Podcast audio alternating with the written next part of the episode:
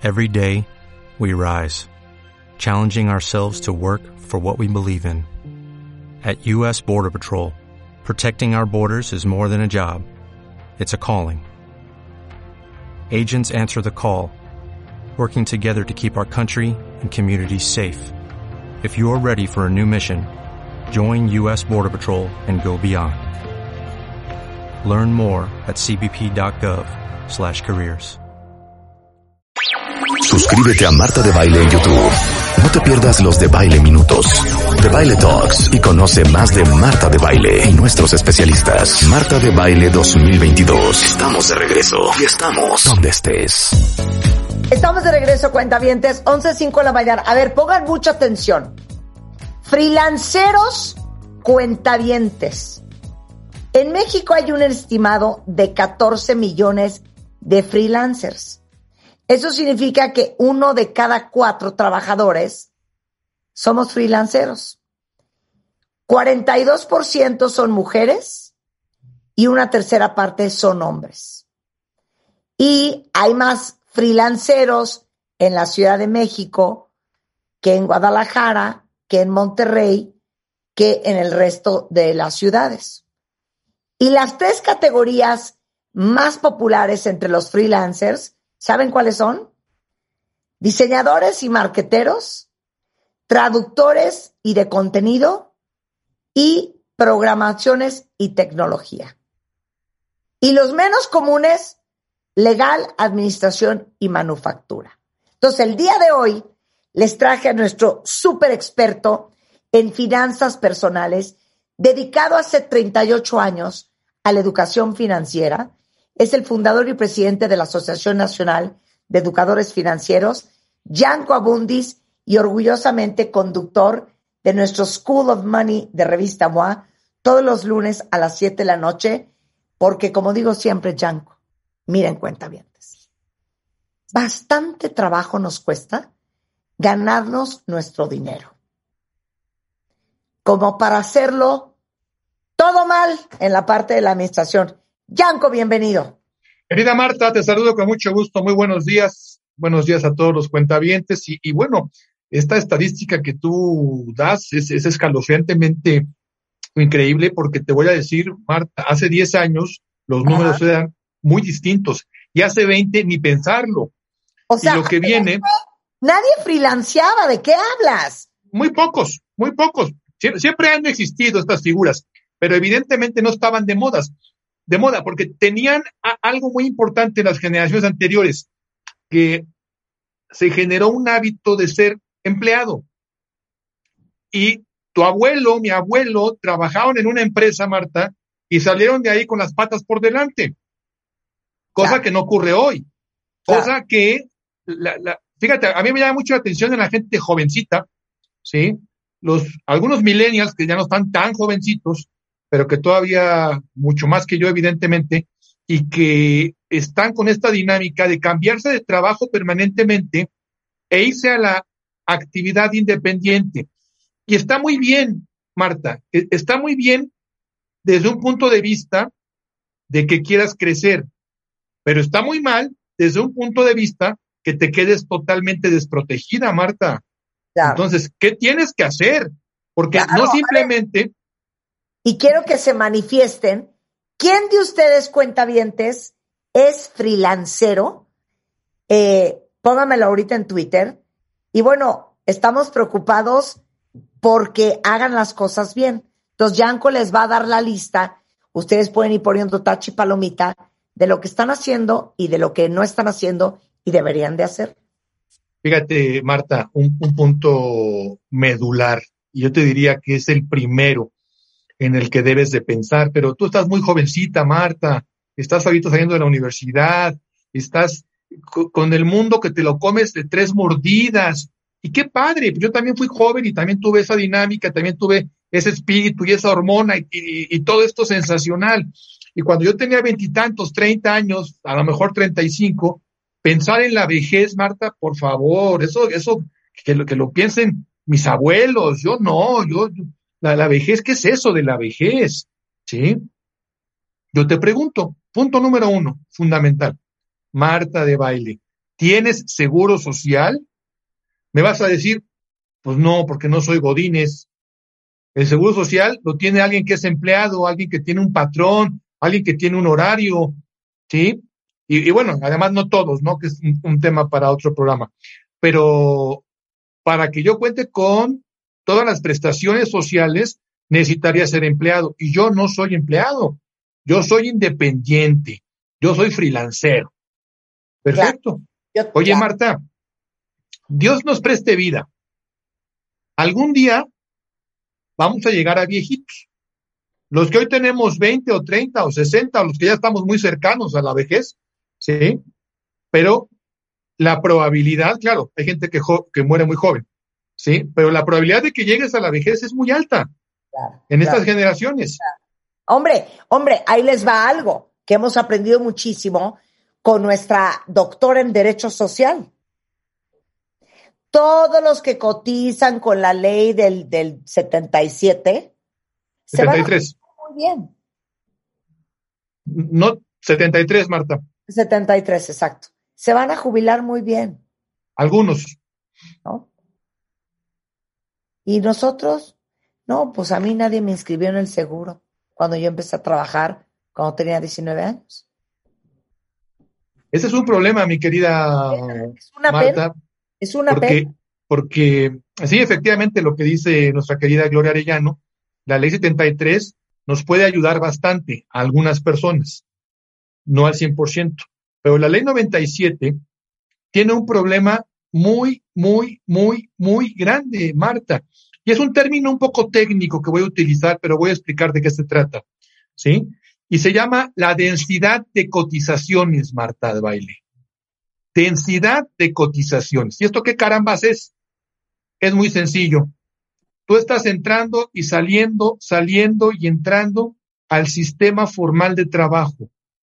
Entonces, cuando tú busques en el seguro social ¿A qué tienes derecho por concepto de jubilación? Te van a decir, a nada. Oye, pero yo trabajé, trabajé dos años teniendo patrón. Pues sí, pero lo que juntaste, la densidad de tus cotizaciones fue tan baja que tienes derecho a que te devolvamos ese pequeñísimo ahorro. Tres pesos, claro, claro, claro. Tres pesos, exactamente, Marta. Ahora, lo que poca gente sabe, y fíjate que está por cumplir 25 años, este sistema pensionario desde el 97, ya, ya un cuarto de siglo, se dice fácil, pero son muchos años. Y mucha gente sigue sin saber, Marta, que pueden tener afore. Así que el punto número uno para los freelanceros es que tengan un plan de retiro. Pueden tener un afore, pueden comprar un seguro de retiro, pueden tener muchísimas bondades, Marta, muchas ventajas. o pueden hacer aportaciones voluntarias necesitas una cuenta individual. Mucha gente que está en la independencia, Marta, piensa que como nunca ha tenido patrón, no tiene acceso a una cuenta individual. Pero lo dijiste perfectamente bien. Si yo tengo la cuenta individual, hago aportaciones voluntarias. Históricamente, y esto es muy importante que la gente lo sepa y lo escuche, históricamente ningún producto de inversión ha pagado los rendimientos que ha pagado una FORE. Ninguno en el mundo. No en México, en el mundo. Hay que tener una FORE. Hay que tener una FORE, Marta. Entonces, el primer gran error, para que quede muy claro, freelanceros de mi vida y de mi amor, es como la gran mayoría no tienen seguro social porque no tuvieron un patrón que los dio de alta, ustedes tienen que o abrir su propia cuenta y tener su afore porque el día que se retiren, a diferencia de todos los godines, no tienen ninguna jubilación, no tienen ningún fondo de retiro, no va a haber quien les eche una moneda, ¿eh? Totalmente, Marta, totalmente. Y bueno, yo, yo te pregunto, o sea, ¿estás pensando tú en, en la jubilación que te da el gobierno, lo que te da bimestralmente? no está mal, no, no, voy a entrar en materia de crítica o no crítica al respecto. Lo que sí te puedo decir es que es insuficiente. No te alcanza, claro. Por vida de Dios, o sea, pues, a lo mejor ni para frijoles, ¿eh? Claro, no, pero digan, ah, sí, claro que te vamos a dar una pensión. Mil quinientos pesos. A ver, Ni para frijoles, Marta, ni para frijoles. Literal. número dos. Esto es que voy a agarrar aire para decirlo. Seguro de gastos médicos mayores. Ya sé que ahorita te vas a echar una letanía, pero yo nada más les quiero decir una cosa. Si vivimos en un país con un sistema de salud quebrado, lo inteligente sería hacer, hacer un esfuerzo sobrehumano por tener un buen seguro de gastos médicos mayores para que te atiendas en buenos hospitales. Porque las historias de terror que yo sé que muchos de ustedes han vivido de colas en el seguro, me tienen que hacer una resonancia, me dieron en la cita siete meses después, necesito una quimioterapia y no hay el medicamento, son muchísimas. Entonces, no tener un seguro de gastos médicos mayores para ti y para tus hijos es una locura. Mi querida Marta, dijiste palabras sabias. Es una locura porque te voy a decir algo, la clase media, que somos 80 millones de mexicanos, podemos contratar un seguro de gastos médicos. Ahora, tú quieres un plan que te permita ir a, no sé, a Sydney o que permita ir a Singapur a atenderte, ¿no? O a Hong Kong o a París o a Frankfurt, bueno, pues te va a salir muy caro. Un hospital privado aquí. La diferencia es abismal. Pero hay muchos planes, Marta, que te dan derecho a clínicas, a hospitales pequeños, en donde no vas a hacer las colas que haces en el Seguro Social, ni vas a esperar siete meses para el estudio. Mira, Marta, algo que está muy fresco todavía en la mente de la gente, porque lo seguimos viviendo, la pandemia. ¿Tú sabes cuál es el, el costo promedio de una atención de COVID en hospital privado? 520 mil pesos. Yo te pregunto, Marta, ¿los traes en la cartera? Te apuesto a que no. Te lo garantizo a que no. ¿Sí? Ahora, hay eventos, en particular tenemos dos de la COVID-19 que han rebasado los 40 millones de pesos porque han sido trasplante de pulmón. Ay, cállate. Dios bendito. O sea, esa es una barbaridad. Eh, mira, Marta, yo tuve un accidente hace un año, en marzo se cumple un año, un accidente bastante fuerte, una tontería y, estuvo, estuvo grave, ¿sí? Siendo una tontería, el costo de mi atención fue de 600 mil pesos, ¿sí? Si yo no hubiera tenido seguro de gastos médicos, como estaba en la pandemia en su apogeo, yo hubiera muerto, porque yo tuve una hemorragia interna que no detectaron y evidentemente, si yo hubiera esperado a que el Seguro Social me atendiera, pues no lo hubieran detectado nunca, en el panteón nada más. 100%. A ver, sí. va a contar otra historia. No hay bolsillo que lo aguante. ¿eh? Ninguno. Obviamente, yo y mis hijas tenemos un seguro de gastos médicos mayores. El otro día mi hija se sentía fatal. Empezó a vomitar sin parar. Le hablé al doctor Diego Angulo, que justamente acabamos de hablar con él, y me dijo, no, pues mejor tráete las urgencias. Llegué a urgencias. Le canalizaron un suero, le hicieron unos estudios de sangre, se dieron cuenta que tenía eh, cola y una bacteria y traía una infección gastrointestinal muy fuerte. Estuvo no más de una hora y media. Fueron 21 mil pesos. Así es, Marta. Si yo no he tenido el seguro, eso lo hubiéramos tenido que desembolsar. O un tarjetazo o un tarjetazo. Entonces, por eso hablamos de lo importante que es tener un seguro de gastos médicos mayores, sobre todo si eres freelancero, porque en muchas compañías, en la mía, mi gente tiene seguro de gastos médicos mayores. Pero los freelanceros no tienen quien se los dé, por eso lo tienen que comprar ellos. Y fíjate, mi querida Marta, incluso te voy a decir algo. Cuando tú eres Godínez, cuando tú tienes un empleo del nivel que sea, chueco derecho tienes algunas prestaciones médicas con el seguro social. Pero cuando eres freelancero, ni siquiera tienes eso. Ni siquiera tienes para una aspirina, literalmente. Así que segundo punto, freelanceros, compren un seguro de gastos médicos por vida de Dios. Hay planes, hay planes que se ajustan a tu presupuesto. Si quieres un plan internacional, ya lo dije, es una fortuna, pero hay planes que puedes adquirir.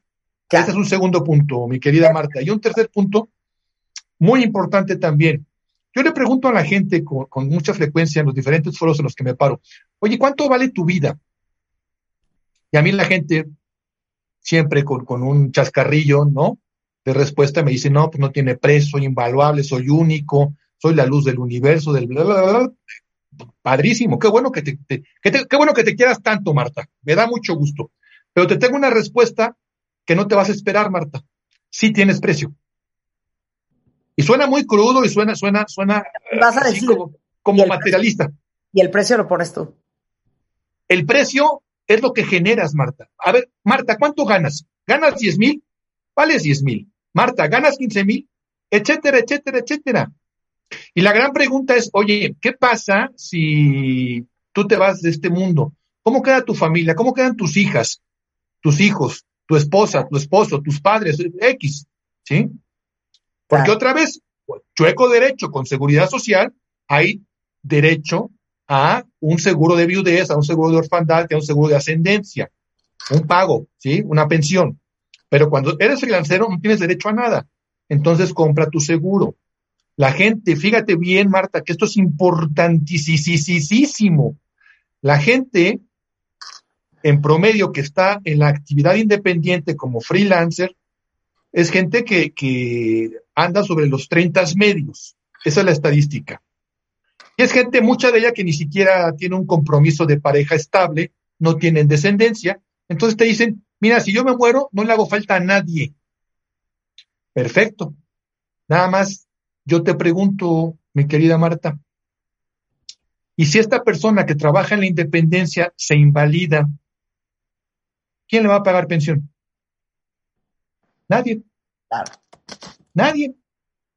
Entonces el seguro de vida te puede dar la cobertura de invalidez.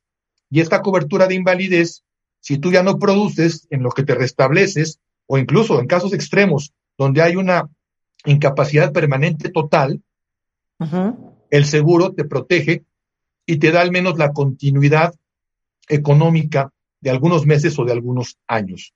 ¿sí? 100%. la, muerte, la muerte es cara, Marta. Pero es más cara la invalidez. Claro, claro. como dice, como dijo un amigo a otra amiga. Aquí está este seguro de vida. Para que el día de mañana que yo me muera, si quieres cooperar con otro fulano, cooperes con gusto y no por necesidad. ¿No es una joya? Claro. Sí, esa frase se usa mucho. lo dijo un poco más violento con otra terminología. Eh, lo entiendo perfecto, la traducción me queda clara. ok, a ver, cuatro y cinco. Sí, a ver, fondo de emergencia. El fondo de emergencia significa que no tengo clientes por la pandemia, que cerró mi negocio, eh, etcétera, etcétera, etcétera, y me agarran con los dedos tras la puerta. No tengo ni para el fin de semana, Marta, literal, ni para el refrigerador del viernes Claro. todo lo que lo consumes tú, pues es lo que te va entrando. Y, no hay forma de que esto no suceda, Marta. Si no tienes una reserva de los siguientes dos o tres meses, el problema es que te vas a endeudar hasta la camisa. Ahorita hay muchísima gente endeudada con tarjetas de crédito, préstamos personales de toda índole, con el tendeo de la esquina, justo porque en la pandemia, que no tuvo ingreso, tampoco tenía un peso de ahorro. Haz tu fondo de emergencia. Y de aquí pasamos al último punto, que es la meta financiera. no, no, no, pero espérame, quiero que digas una cosa. A ver, bien. ¿Cuánto tiene que ser el fondo de emergencia? Un fondo de emergencia decente debe de andar sobre cuatro o cinco meses de tu gasto, gasto, no ingreso, de tu gasto personal, Marta. O sea, si gasto cinco mil pesos al mes, debería de tener 30 mil pesos de fondo de emergencia. Sería sensacional, te voy a decir por qué. Porque con la pancita llena piensas mejor y resuelves mejor. A ver, una pregunta para ustedes. ¿Quién de ustedes tiene un gasto de eh, un fondo de emergencia de cuántos meses? La respuesta es abrumadoramente negativa, mi querida Marta, lo vamos a ver. Entonces, tenga su, fondo de emergencia justo por contingencias. Y el último paso, ahora sí, es crecer ese fondo de emergencia a un fondo patrimonial. Ah, yo te pregunto, yo te pregunto, Marta, ¿tú puedes vivir de tus rentas? Dices, pues no, claro que no. No, güey, tengo que Eso es para los ricos. Eso es para los ricachones nomás. Yo te contesto, fíjate que no, perdóname, pero estás equivocada. Esto no nada más es para los ricos. ¿Cómo? Por supuesto que sí, por supuesto que no. Te voy a explicar por qué.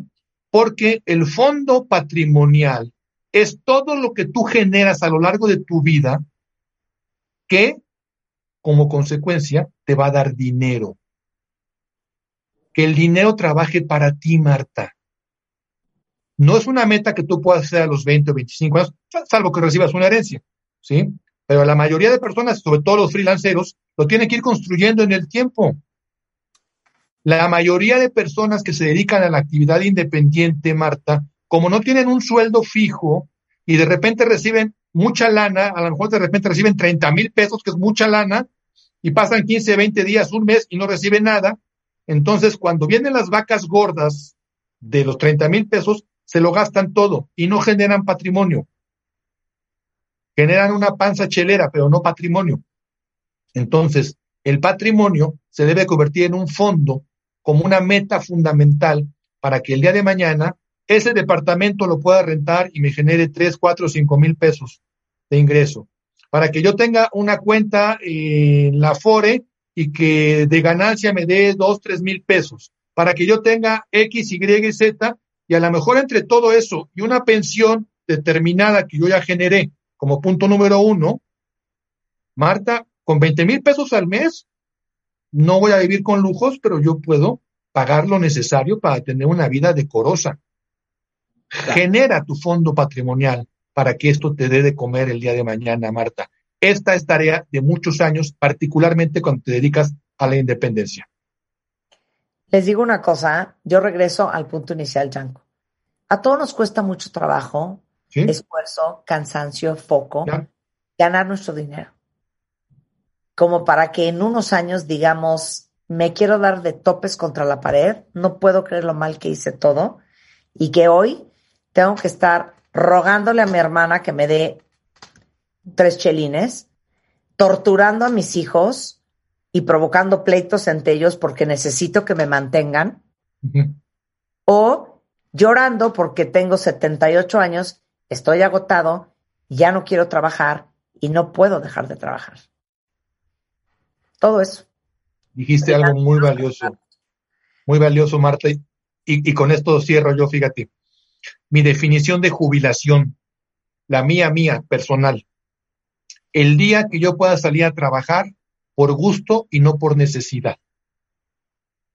Claro. ¿Qué diferencia, no? Sí, 100%. 100%. Padrísimo, que sea por gusto, por terapia, pero no por necesidad, sufriendo con dolores, sudando y teniendo que salir a buscar el pan de todos los días.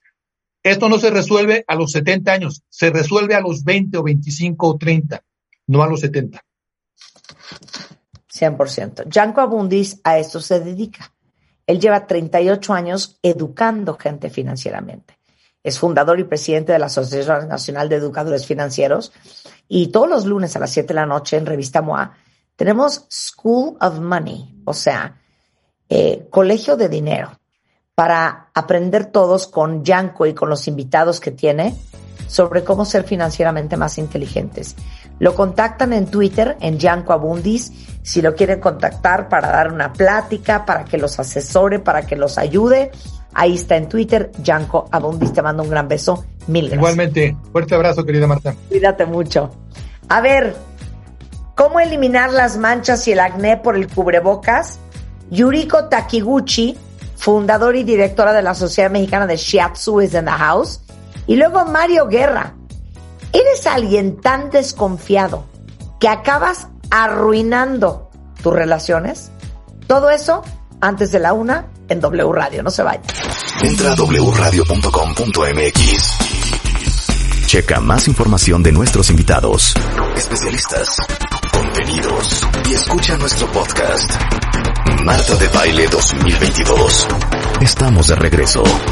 Y estamos donde estés.